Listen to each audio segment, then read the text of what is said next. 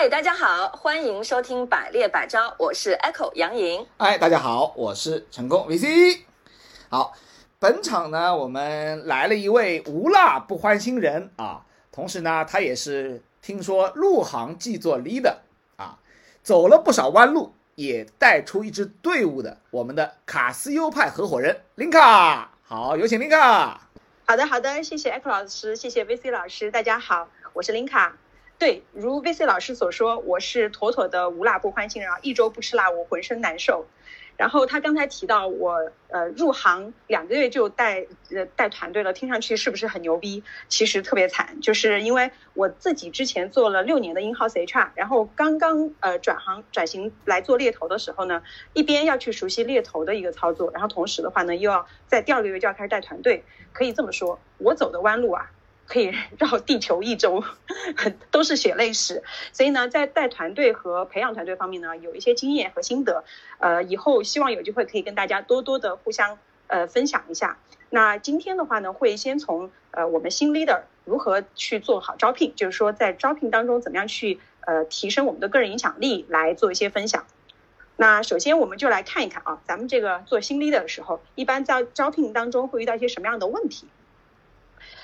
呃，大家知道我们在帮客户做招聘的时候，其实我们的这个招聘能力是非常强的。一般客户的重点在哪，该怎么面，我们都知道。但是我们自己的下属，我们好像就一开始会不太知道我的评选重点在哪里。还有就是一开始做面试的时候，面试的现场特别冷，就是跟审讯现场一样，就是大家没有任何的这种互动。还有的呢，就是说我们跟顾问聊完了之后，因为当时没有擦出火花，然后呢，顾问就完全记不住我们。完了之后走出这个面试现场，他就再也不会选择你了，呃，那因此的话呢，我们在很多时候跟其他猎企 PK 的过程当中，就容易 PK 失败，顾问呢就会去选择其他的公司。那刚才所说的这些难题啊，可以说我是娓娓道来，因为 所有的这些难题我全部都遇到过啊，当时真的是着急，就是呃最初带团队的时候嘛，呃那个时候客户的职位其实都挺多的，但是你就会发现自己一直没有办法去吸引来这种你很心仪的优质顾问。啊，简直是心如火燎。所以呢，我自己是在一次一次的失败的招聘经验之下，总结出了一个小妙招。这个小妙招呢，它帮助我很大程度的去提高了我的一个招聘成功率。今天呢，我就跟大家一起来分享这个小妙招，我把它叫做从十到一，放眼未来。这里的一呢，是指我们团队的现状，而十是指我们团队的终极目标。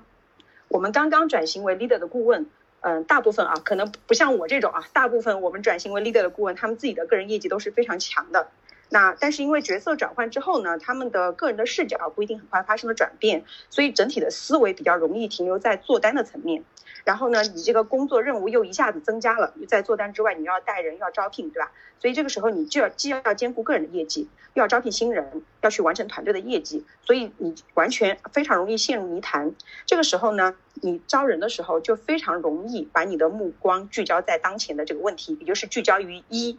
而很少去畅想未来，就是我们所说的十，这个时候就会使得，我们在招聘一些呃比较好的，尤其是有成熟度的，对个人的发展有一些规划和期望的这些顾问的时候，我们没有办法用一个比较大的蓝图去吸引到对方，那从而也就没有办法在顾问的心目当中形成所谓的影响力。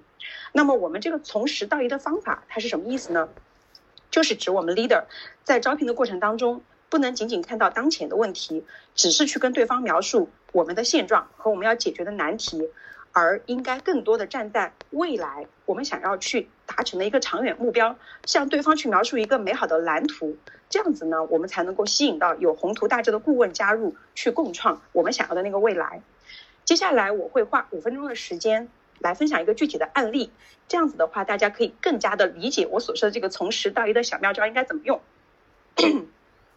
时间我们回到二零一八年啊，当时呢，我从我的前一家雇主就猎头的雇主是一家比较有名气的外资猎头公司，加入了我们卡斯，呃，那个时候卡斯正好在拓展全国的业务，虽然那个时候卡斯成立已经有十一年了，但是因为当时业务没有在全国很多地方铺开，所以呢，我们在上海和全国几乎是没有任何名气的。那我个人的话呢，虽然行业是聚焦在零售行业，但是当时在细分的一些领域和职能上也是有一个转型的需要的。而且当时那个从上家公司和我一起加入卡斯的团队成员比较少，所以整个团队几乎是要重新搭建。那大家可以听到啊，这我的当时的这个软硬件条件都是非常局限的。呃，当时我唯一能够确定的一件事情就是我会长期坚持做零售和电商行业，就就这么一件事儿是比较确定的。那当时我的竞争对手就是上海的所有的大的猎企，大家知道我们大上海那是猎企云集啊。什么全球性的外资公司的在在中国的总部啦，或者是内资的成立十几年、几十年的知名的猎头公司，哇，超级多，所以竞争特别激烈。然后在这种情况下呢，就是我跟他们相比啊，我们卡斯或者我的团队就像一个小 baby，而他们就像是巨人。那在这种情况下，我要跟其他的猎企去 PK，去争夺市场上优质的顾问，那我的劣势是显而易见的。那么。呃，案例好像铺垫的有点多哈，然后后面就是想讲讲这案例是怎么回事呢？就当时在一个联猎企的联合招聘会上，就是有很多刚才我所提到就是这些大猎企，其实他们跟我们一起同台去招聘。那当时有一个顾问非常优质，我们叫他小 A。这个小 A 呢，他虽然说工作资历不是太长，但是综合水平就是呃他的学历啊、逻辑能力啊，还有学习能力各方面，他是在平均水平之上。所以当时其实很多企业都会想要去邀约他。然后，并且他也去很多公司参加了面试。然后后来呢，呃，大部分公司确实都很快给了他呃出了 offer，因为他是一个很好的猎头的苗子。那我们卡斯也是也是其中的一家。那最终他在这么多 offer 里面选择了我们卡斯，那这是什么原因呢？那首先我需要去去跟大家澄清的是，我们并没有拿一个特别高的一个薪资的 offer 去。跟其他公司 PK，我们给的 offer 是整个的所有的公司的的一个中间值，因为当时我们也是处于一个创业期嘛。那么真正吸引到他的是什么呢？我们先听听他的原话，好吧？他加入我的团队之后，我也问他为什么你当时选择了卡斯？他说，在给我 offer 的企业当中，卡斯的 offer 条件不是最有竞争力的，同时平台名气也是比较小的。但是 Linka，你却是所有面试官中最能吸引我的。因为你真正的挖掘到了我的需求，你的想法和我的思想高度的一致，呃，所以你让我展现，就是你你展现出了一个很大的格局，并且你清晰的告诉了我我能在这里做什么，你让我看到了我在卡斯能够去创造的一个未来，而不是仅仅向我展现了一份缺人手的工作，这比其他公司能够给我的当前非常确定的东西更具有吸引力。哎，这个听上去好像我的这个结果确实比较成功。那当时我具体是做了什么呢？当天是这样的，我其实，在遇到小 A 之前，当天我也看了很多的人的简历，现场也面了很多人，但是因为很多人他不符合我对于未来的这个合作伙伴的期待，也没有激起我的什么火花。但是当小 A 出现在我面前的时候，他是浑身带着光的，就是我很快捕捉到他身上的特质，我很确定他就是我和我们卡斯长远的未来想要的那位顾问，所以我就使出了浑身解数来吸引他。当然，我不是一味的去推销卡斯，而就是。用了我们的从十到一，我是这样做的，就是我会倾听他所说的内容，他现在为什么要看机会，他是一个什么样的人，他想要的是一个什么样的机会，通过他非常清晰的一个表述，我很快就勾勾勒出了他的画像。小 A 学业优异，个人经历也非常丰富，参加过很多的公益活动，并且呢，他曾经在知名的国际组织任职，呃，你能看得出来，他本身是一个凛然正气，并且有很高的情怀。想要做出一些对社会有影响力的事的这种个体，这个时候我就判断出能够吸引到他的，嗯，并并不会只是薪资啊，或者是一些硬件条件，我需要用同样远大的情怀来跟他碰撞。这个时候我就马上动用了我的从十到一小妙招。我后面跟他的沟通当中，我没有首先从我们卡斯上海的一，也就是没有从我们当前的困难来跟他沟通，我是去呃跟他说我们的十。也就是说，我自己为什么会加入卡斯？是这个平台的哪些情怀吸引到了我？比如说我们的这个放大人的价值啦，呃，这样的一些呃文化。当然，我所讲的一些吸引点，我是知道也是能够吸引到他的。同时呢，我也向他描绘了，就是在这样的平台上，我相信自己能够在未来多少年之内，呃，用呃一个什么样的一个方式成就一番什么样的事业。就是同时，我也会告诉他说。在我描绘的那个未来的场景当中，呃，你你这个个体是能够做什么的，而不是说只是在讲我个人多么多么厉害，我能怎么样去呃成就一番事业，呃，并且在这个过程当中，我也呃告诉他说，在我和卡斯要达成的十里面，有很多的价值观和理念，和他过往的经历和未来的期待都高度匹配。这个过程当中，我能明显感觉到我们所谈的内容触达到了他的内心。当然，最后我还是非常坦诚的回到了我们的一，我诚恳的告诉他，我自己团队的目前的现状是比较，就是比较土壤比较贫瘠的啊，就是比较现状是比较呃困难的，呃，而且我们当时卡斯刚刚才开始全国化的步伐，只是一个初创的阶段，因此无论是在品牌的知名度上呀，还是在薪资上呀，竞争力都不会太强，呃，并且我告诉他，加入这样一家初这个初创型的一个阶段的公司，你能遇到的困难和挑战，还有特别艰辛的一些地方。呃，在这个过程当中，我能够明显的感觉到他在呃被我所描述的这种远大场景和实现过程当中，呃，他能够发挥的一些作用感到振奋。同时，当我真诚的告诉他我们的现状的时候，他也认为我是一个非常坦诚的合作伙伴。其实，在现场我就明显感觉到我打动到他了。我相信，其实他最后没有选择我，他也一定不会对我没有印象，也不会对卡斯没有印象。事实上呢，大家可以从小 A 最后的选择当中看到，呃，刚才我所说的这种感受，并不是我的主观意愿，这确实是双方的共鸣。所以呢，呃，我能够成功的 PK 其他的非常强劲的竞争对手，吸引小 A 加入我们当时那个阶段的卡斯，加入我们团队，这并不是一个偶然，呃，它是我在这个呃长期招聘的过程当中，就是我所说的这个从实到一的小妙招的一个非常呃妙的一个用处。呃，那么这个案例我们大概是讲到这里，我们需要去总结一下啊，就是从十到一的小妙招，呃，我们并不是说只是去描绘一个呃没有办法到达的未来，呃，我们后面的所有的像像我跟小 A 的沟通，其实首先啊，我们所有的沟通是建立在我非常用心的去倾听小 A 的基础之上的，就是我们所有的有影响力的沟通都是建立在倾听之上的。然后呢，我们提到说有对未来要有畅想。但是这个畅想一定是要符合逻辑、符合现实的，而不是特别的天马行空，让对方一听就觉得你这个不可能实现。呃，另外呢，我们必须要去强调一件事情啊，就是从十到一一定要注意这个一，就是虽然我们是在畅想未来，但是我们一定不能够忽略眼前的问题，我们要非常真诚的、坦诚的去告告诉对方你的团队和组织的现状，这才是一次负责任的一个招聘沟通。另外，我需要提醒大家啊，就是我们在用这个从十到一的招数的时候，它并不是单纯的只是一个你个人的一个吸引力的一个散发，其实它一定是要建立在你非常了解自己的组织，就包括你组织的这个基因、文化，嗯，而且这个不仅仅限于业务，只有在这样的情况下，你遇到不同类型的人才的时候，你才能够去造一个属于他的梦，而这个梦又是符合你的企业需要招聘的这种需求的。和你们能够满足人才的一些现状的。刚才我举的这个例子里面，小 A 看重的是对社会的贡献、自我价值的实现，而我们招聘的有些顾问，他们要的就是实实在在的赚钱，而有的人要的是在行业里要有名气。每个人的梦想不一样，所以你要非常了解自己的组织，才能够游刃有余的和不同的顾问去交互，编织一个符合他的期待的梦想。最后，我必须要提的就是，我们作为 leader。如果不会造梦，那你可能会很难，呃，在更早的阶段找到那个能够能够跟你去共同打造一个更远大未来的小伙伴，那你只能招到当下能够为你解决目前的困难的，只能走一小段路的顾问。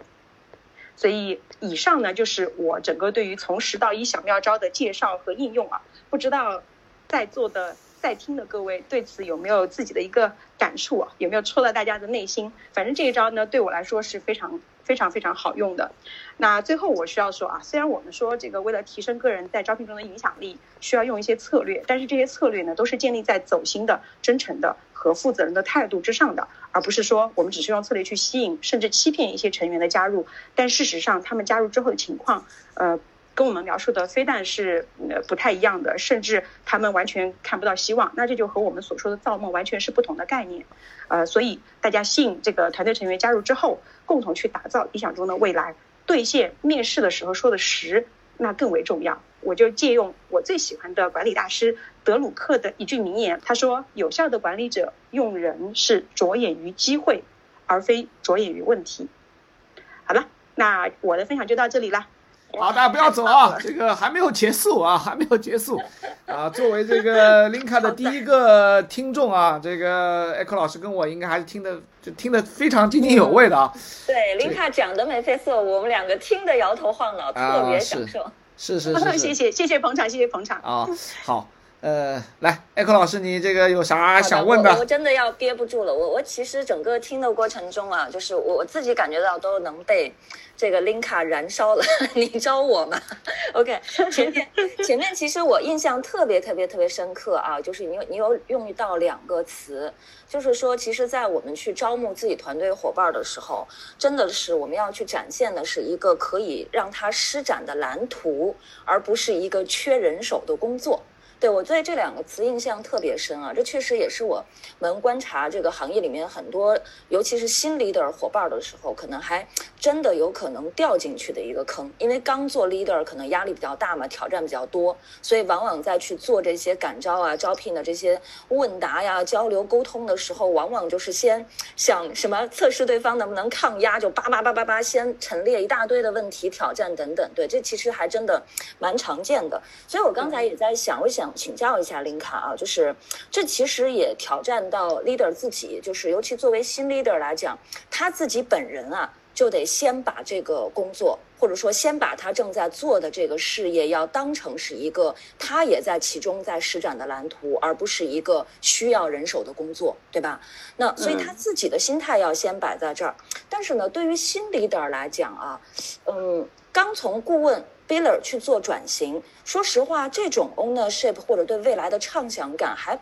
真的并不一定一开始就能够布局的那么远的。你有没有一些建议给到新 leader，就说，哎，这可以被练习吗？或者说，这种日常他可以怎么样去培养吗？能够做到这种思维或者是沟通上都能够有这么棒的一种施展？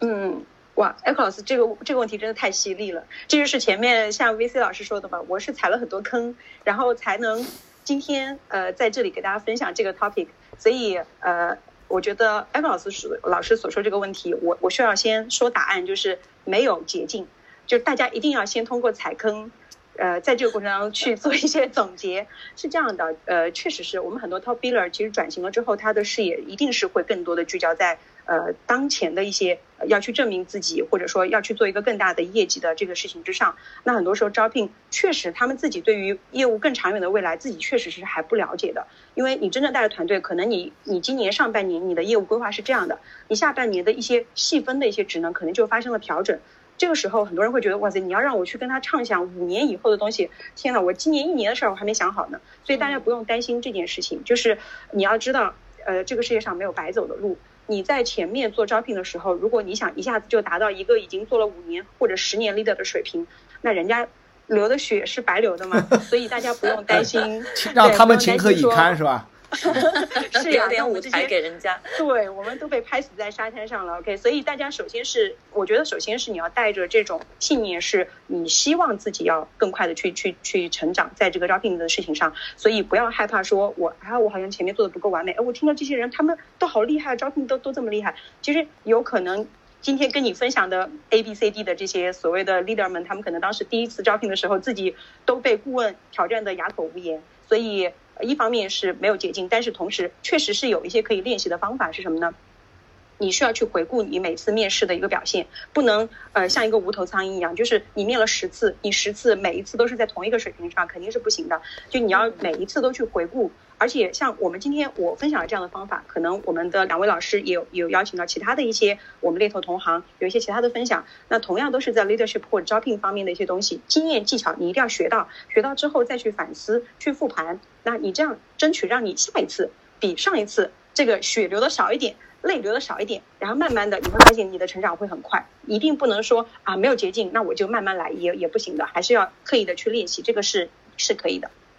嗯，好的，谢谢谢谢林卡。哎，我还有一个好奇的事情啊，这也跟我们猎头行业的一些共同基因有关。就蛮多 top biller 也好，新的 leader 也好，因为他过往都是实干一一一点一滴扎实起来的嘛，所以蛮多顾问他其实会很在意说，就是我我是这么实干的人，我也要招很实干的这个伙伴儿，对吧？那很多顾问会跟我们反映到说，哎，那我我去把这个饼画的那么大，就注意他们会把造梦等同于画饼。会觉得说，哎，那我如果饼画的这么大，我招来的都是一些，就是就会仰望星空的，然后不足以脚踏实地，我们一起去解决眼前问题的，那这样怎么办呢？你怎么看这个问题？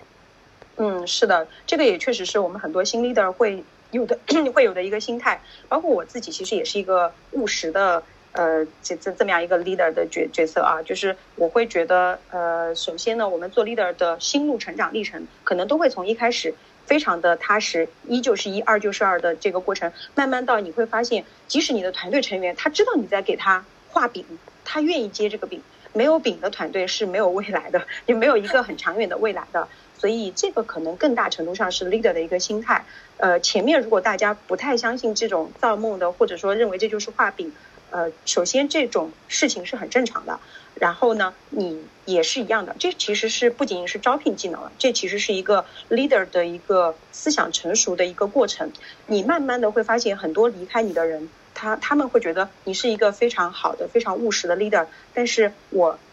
不太确定我跟着你干的前景，然后你有了这样的一个血泪史之后，慢慢的你会发现，哇，造梦真的很重要，它真的不是一个单纯的画饼，或者就像我刚才分享里面所提到的，我们不是在欺骗任何人，我们是基于一个我们自己有信心的未来，只是去描述了一个更长远的东西而已，所以这也是一个成长历程里面会逐渐掌握的一个心态吧。超棒，超棒！确实，我也认同啊。就是我们说到造梦也好，什么也好，就像我们经常强调的，leader 的关键必备技能之一，其实有一个词是叫做 invasion，就是给予他人愿景、造梦。哎，给予未来，这其实确实是我们作为 leader 来讲的话，就是能力装备里面首要必须的一个关键要素。是的，是的。好的，谢谢林卡，我也确实发现，难怪你春卷儿也做的那么好，在工作中、生活中都是非常会造梦和画这个蓝图的一个伙伴。好的，谢谢林卡。那个，谢谢艾克老师。对我，我印象蛮深的，因为前面听的我蛮呃，听的我觉得蛮带劲儿的，毕竟是真的是这个川妹子啊，无辣不欢的川妹子，其实。呃，我能感受到就是很强的这种啊能量和啊这样的对，尤其我其实你打动我的是对这个愿景的这个真信不疑，所以就是我觉得这个可能就像你说的跟画饼的不一样，就是呃你是真的 believe 相信那个东西，所以可能呃你说出来东西是会有力量的，对吧？因为自己不相信的东西很难也让别人相信了。其实我有几个好奇啊，一个是你说你当你们当年一穷二白啊，当然这个打引号的。那当年你们的老板是怎么 把你忽悠来的？忽悠是打引号。呃，这个呃是个很好的问题。嗯，是这样，我跟我老板其实是我们在之前公司就有在合作的。当然，我老板忽悠我，应该这么说啦。我们当时会面临很多的一些可以选择的平台的时候，呃，选择了卡斯，其实也是我老板给我造了一个卡关于卡斯的梦。我到今天仍然相信这个梦。对，呃，当时是这样，我们卡斯虽然那个时候，呃，我们只是把业务当时聚焦在苏锡常，但是一八年就是它的一个转折点，我们卡斯要把业务从呃这个，首先我们把总部放到上海来，然后呢，我们在全国去布局，我们后面其实陆陆续续开出了像北京、成都、呃广州等等很多 office，这个就一个一个开出来，在但是在我们一八年选择的时候，这个东西是看不到的，那我老板他就非常有激情的去跟我们描述了这样的。一些未来，呃，我们确实在他的描述当中看到了那个未来，并且也看到了，就像我说的，我们能做什么，所以大家就信心满满的就过来了。呃，我的老板 Lucy 他是一个真的是一个造梦大师，我的很多造梦技巧都是来自于他。呃，所以 好，这个请把请把广告费付一下啊！啊，这个啊，这个这个果然是这个好，这个果然是有传承的啊，所以我我也感受到，所以这个东西是是是，它一定是 leader，因为。呃，确实，我们讲 leader 的主题嘛，呃，确实这个呃，这个选人肯定是第一步了，因为你有人，你才能够组建团队，才有可能施展你后面的东西嘛。所以很多人其实也是困在这一点啊。我觉得，呃，这个主题其实是很多人都会提到，而且，呃，竞争确实是很激烈的啊。啊，所以我看看起来这个是有传承的。那呃，所以我我我快速问一下，确确定不是你们当时钱给的最多吗 哎呀，我也想呀。OK 啊，因为可能有些小伙伴听说哦啊，你们虽然上当时说哎呀没有什么什么什么情况，但有没有可能是因为你们给了很多钱啊 啊，或者给了特别好的一个 offer 啊？呃，其确定不是这样是吧？哎，这个是真没有。真没有啊。哎，你别说，我发现我也发现，我不知道 Echo 老师怎么看啊，就是嗯，哎，真正很优秀的候选人，他其实真的还不一定会选那个所谓的看上去钱最多的那个 offer。Yes，对，就是真正优秀的人选，他很懂心里要什么，对吧？马斯洛需求他已经在追求上层了，我们其实在需在吸引的不就是这一类对的，吗？当然也不能欺负人家是，就是该给的还是要给，对吧？对不能欺负人家。但是这个呃呃，就是一定不是只靠那个那个那个那个保障性因子，就是只是单纯的钱嘛。我还有一个蛮好奇的，作为一个学员啊，或者作为一个听众啊，就是，呃因为你一直说，你说你跟那个小 A 是有共鸣的，你觉得说你们俩聊的时候，你觉得你已经打动他了，你你你已经觉得他已经被你这种呃，就是抓住了眼球嘛。所以我好奇的是，你当时看到、听到小 A 说些什么，或者是做些什么，你说嗯，呃这个这个果然是这样，你能分享一下吗？这个可能给我们很多听众学员也是一个学习。嗯，OK OK，嗯，那天是这样的，其实我们是在一个联合招聘会上，所以其实小 A 转到我们这个台来的时候，他已经跟很多台子上的人都聊过了，你能看到他眼神中带着疲惫，满脸都是疲惫。然后呃，他在讲这些东西，前面就是讲他个人经历的时候嘛，肯定每家公司都让他讲了，就他就讲的非常的呃城市化，呃，但因为我后面不是说我通过他的描述我就抓住了他的特点嘛，我就开始去跟他讲一些他肯定会感兴趣的话题。你慢慢看到他的脸上的表情开始变得丰富了，你看到他的这个眼神开始变变得聚焦到你这边了，而且他说的话会不那么城市化了，他明显跟你说的东西是是非常走心的，比如说他跟你分享，呃，那个在国际组织上做了一些什么事儿，然后帮助到什么人，并且当你对这个东西在互就是跟他产生一些互动，就表示出。呃，你对他感对对对这类的事情感兴趣，当然我当时是真的很感兴趣，我那不是套路啊。然后他就会非常的愿意跟你分分享更多更多的东西，然后再到后面大家再回来去聊这个一啊或者聊这个工作的时候，他就会去跟你讲说，呃，我我的个性是什么什么样，他会自己开始剖析自己了。你这个时候你会很明显的感觉到他跟刚开始来的时候那种一脸疲惫的状态完全不一样，就所以你是会有感觉的。当然这个也是因为。呃，之前就是我也有比较多的一些招聘下属的经验了嘛。你在招聘的过程当中，你自己是可以比较游刃有余的去跟别人做一些互动了。因为我我我们早期做做这个猎头招顾问招聘的时候，其实都是我这个问题问完了，他他他回答完了，那我我接下来我 应该说什么？就是你还没有办法那么轻松的去看别人的反应。所以其实当时小 A 我那时候跟他聊的时候，因为我我相对会从容一点了，我就会看到他的这个整个的变化的过程。OK，好啊。我我觉得这个也蛮重要，就是你前面提到一个点是，真心实意的对你的那些呃来访者有真实的兴趣，啊，同时让他们就是你真的表现出认可，而不是只是程式化或者是套路化的是的，关注啊。我觉得这点我也学到了，特别好，也分享给